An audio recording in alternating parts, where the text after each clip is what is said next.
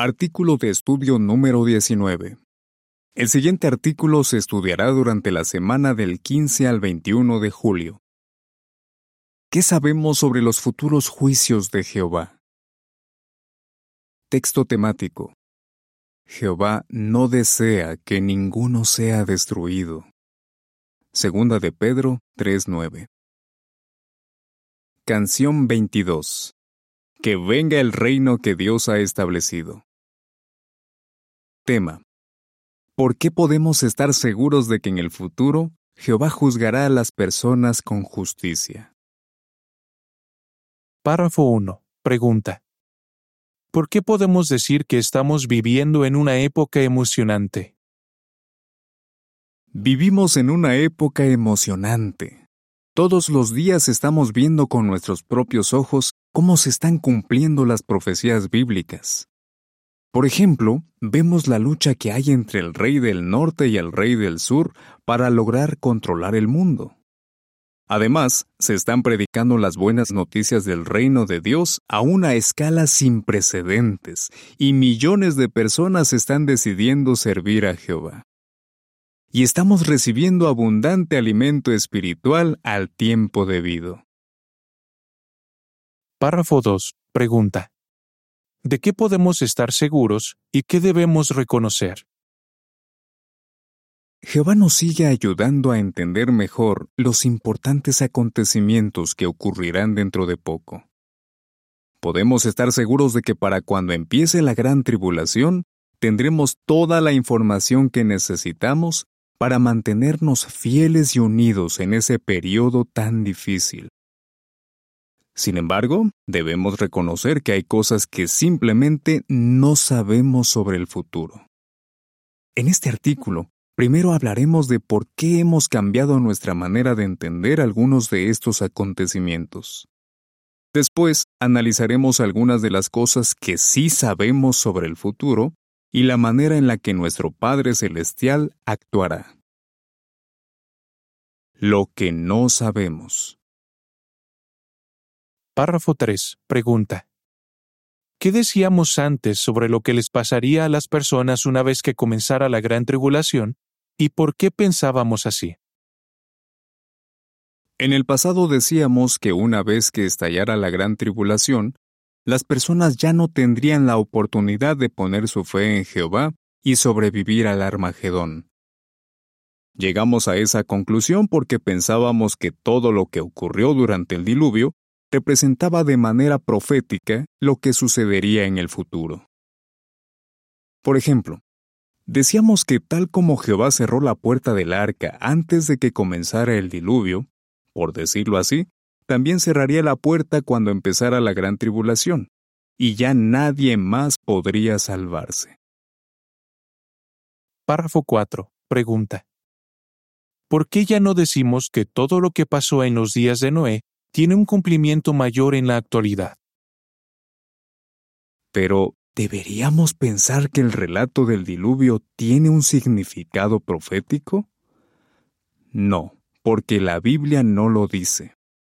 Es cierto que Jesús comparó los días de Noé con el tiempo de su presencia. Ahora bien, no dio a entender que todos los elementos del relato del diluvio, como el hecho de que Jehová cerrara la puerta del arca, tendrían un cumplimiento mayor en el futuro. Aún así, podemos aprender mucho de este relato. La nota a pie de página dice, en el artículo A Jehová le gusta enseñar de forma sencilla, de la Atalaya del 15 de marzo de 2015, páginas 7 a 11, encontrará una explicación sobre por qué ya no vemos ciertos relatos como modelos proféticos. Párrafo 5. Pregunta A. ¿Qué hizo Noé antes del diluvio? Pregunta B. ¿En qué se parece nuestra predicación a la de Noé? Cuando Noé escuchó el mensaje de advertencia de Jehová, demostró que tenía fe construyendo el arca. Hebreos 11:7 dice, Por la fe, Noé, después de recibir una advertencia divina, de cosas que todavía no se habían visto, demostró temor de Dios y construyó un arca para salvar a los de su casa. por medio de esa fe condenó al mundo y se convirtió en heredero de la justicia que se obtiene por la fe. Primera de Pedro 3:20 dice, que fueron desobedientes en el pasado, cuando Dios estaba esperando pacientemente en los días de Noé, mientras se construía el arca en la que unas pocas personas, es decir, ocho almas, fueron llevadas a salvo a través del agua. De la misma manera, las personas que escuchan las buenas noticias del reino de Dios deben mostrar su fe con acciones. Pedro llamó a Noé predicador de justicia. Segunda de Pedro 2.5. Sin embargo, como vimos en el artículo anterior, no sabemos si Noé intentó advertirles del diluvio a todas y cada una de las personas que vivían en la tierra. Hoy en día, nosotros tratamos de predicar por todo el mundo y ponemos todo nuestro empeño en esa obra. Pero por mucho que nos esforcemos, será imposible que lleguemos a todas las personas antes de que venga el fin. ¿Por qué lo decimos? Párrafos 6 y 7. Pregunta. ¿Por qué no vamos a poder llevarles las buenas noticias a todas las personas antes de que llegue el fin? Veamos lo que dijo Jesús sobre el alcance de nuestra predicación. Predijo que las buenas noticias se predicarían en toda la tierra habitada para testimonio a todas las naciones. Mateo 24:14. Y esas palabras se están cumpliendo ahora más que nunca. Anunciamos el mensaje del reino en más de mil idiomas y gracias a nuestro sitio de internet jw.org la mayoría de las personas del mundo tienen a su alcance las buenas noticias. Ahora bien, Jesús también les dijo a sus discípulos, De ninguna manera van a terminar de recorrer todas las ciudades de Israel antes de que llegue el Hijo del Hombre. Esto significa que no podrían predicarles a todas las personas antes de que Él viniera. Mateo 10:23 Hoy día, millones de personas viven en lugares donde no hay libertad para predicar. Además, cada minuto nacen cientos de bebés. Así que aunque nos esforcemos por anunciar las buenas noticias a toda nación, tribu, lengua y pueblo, no vamos a conseguir llegarles a todas las personas del mundo antes de que venga el fin. Párrafo 8. Pregunta. ¿Qué puede que nos preguntemos? En vista de lo anterior, quizás nos preguntemos, ¿qué va a pasar con las personas que no tengan la oportunidad de escuchar las buenas noticias antes de que estalle la gran tribulación? ¿Qué van a hacer con ellas Jehová y su Hijo, a quien Él le ha confiado la labor de juzgar? El texto temático de este artículo nos recuerda que Jehová no desea que ninguno sea destruido. Antes bien, quiere que todos lleguen a arrepentirse. Segunda de Pedro 3:9. Sin embargo, reconocemos que Jehová aún no nos ha revelado lo que hará con esas personas. Claro está, no tiene la obligación de decírnoslo.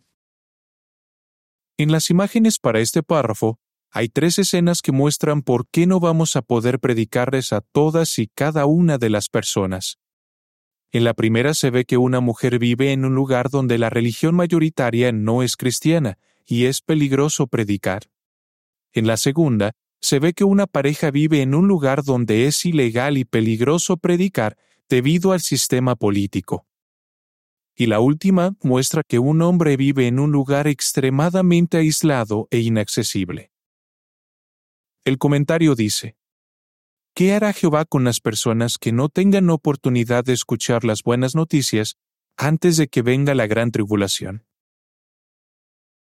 Párrafo 9. Pregunta. ¿Qué nos ha revelado Jehová en su palabra? En su palabra, Jehová nos ha revelado algunas de las cosas que hará.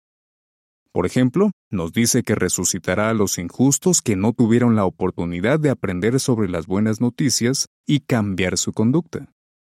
Hechos 24:15. Eso quizás nos lleve a hacernos otras preguntas importantes. Párrafo 10. Pregunta. ¿Qué más puede que nos preguntemos?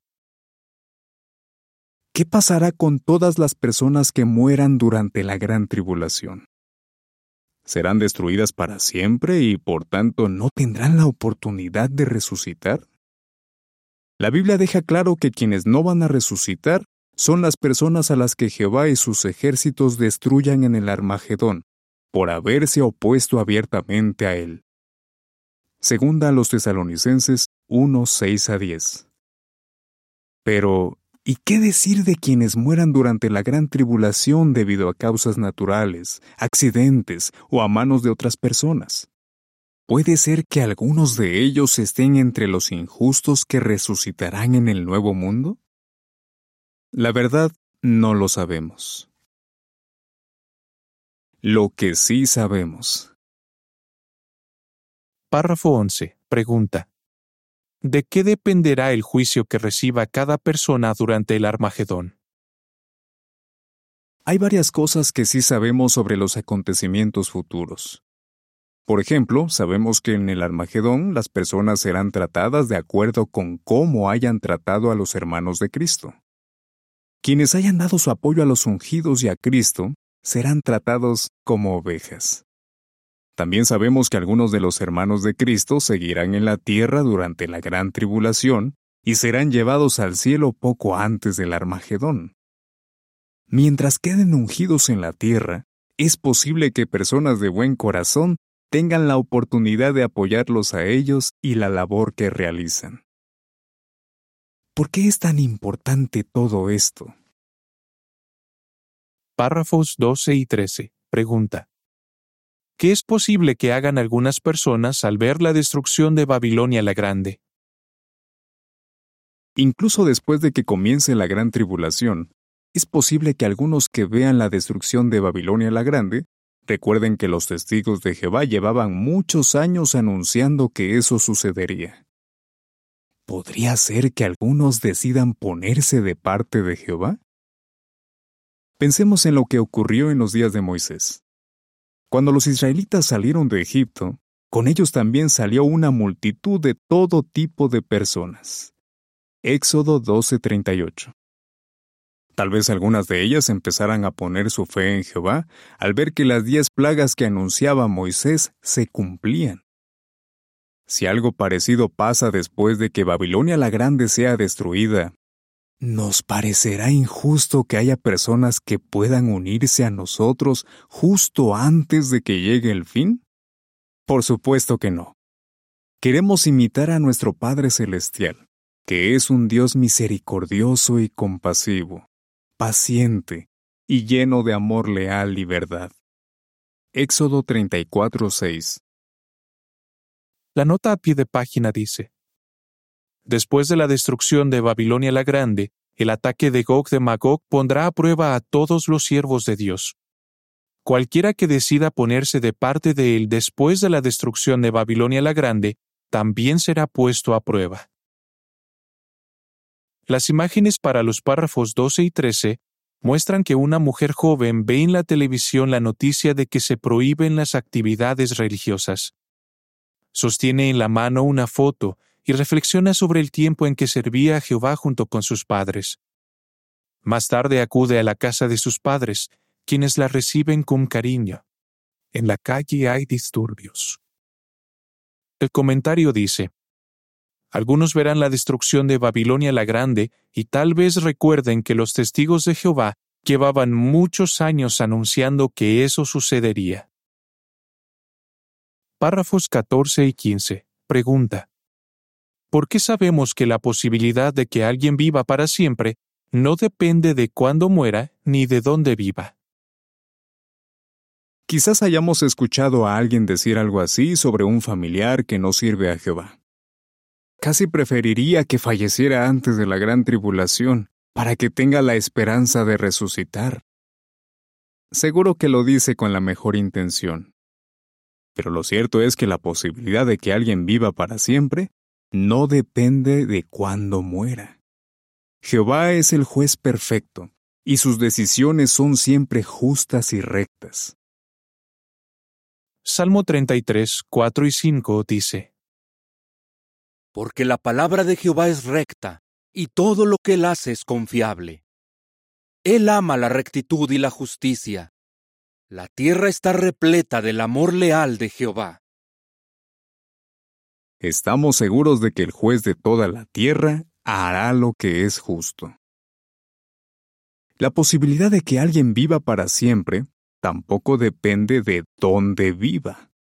Jehová jamás consideraría cabras a millones de personas solo porque viven en lugares donde nunca tuvieron la oportunidad de escuchar el mensaje del reino. Si a nosotros nos importan esas personas, seguro que al juez de toda la tierra le importan muchísimo más. No sabemos cómo va a manejar Jehová los asuntos durante la gran tribulación. Tal vez algunas de esas personas tengan la oportunidad de conocerlo y poner su fe en Él cuando se santifique ante todas las naciones. Párrafo 16. Pregunta. ¿Qué cosas sabemos sobre Jehová? Gracias a la Biblia, hemos aprendido que Jehová valora muchísimo la vida humana. Entregó a su Hijo para que todos nosotros tengamos la oportunidad de vivir para siempre. Juan 3:16 En algún momento de nuestras vidas, todos hemos sentido que Jehová nos trata con ternura y compasión. Nos conoce a cada uno de nosotros por nuestro nombre.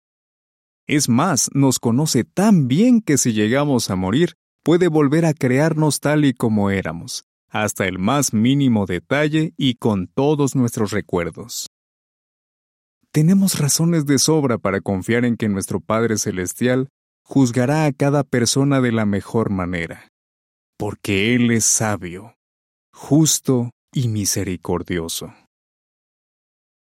La imagen para este párrafo muestra que la joven sale de la gran tribulación junto con sus padres y otras personas. El comentario dice, Podemos estar seguros de que Jehová juzgará a cada persona de la mejor manera porque Él es sabio, justo y misericordioso. Párrafo 17. Pregunta. ¿Qué veremos en el siguiente artículo? Ahora que entendemos todo esto mejor, nos damos cuenta de que la predicación es más urgente que nunca. ¿Por qué lo decimos? ¿Y qué nos motivará a seguir predicando las buenas noticias sin parar? El siguiente artículo responderá a estas preguntas. ¿Qué respondería? ¿Qué no sabemos sobre los futuros juicios de Jehová? ¿Qué sí sabemos? ¿De qué podemos estar seguros? Canción 76. Cuéntame lo que sientes. Fin del artículo.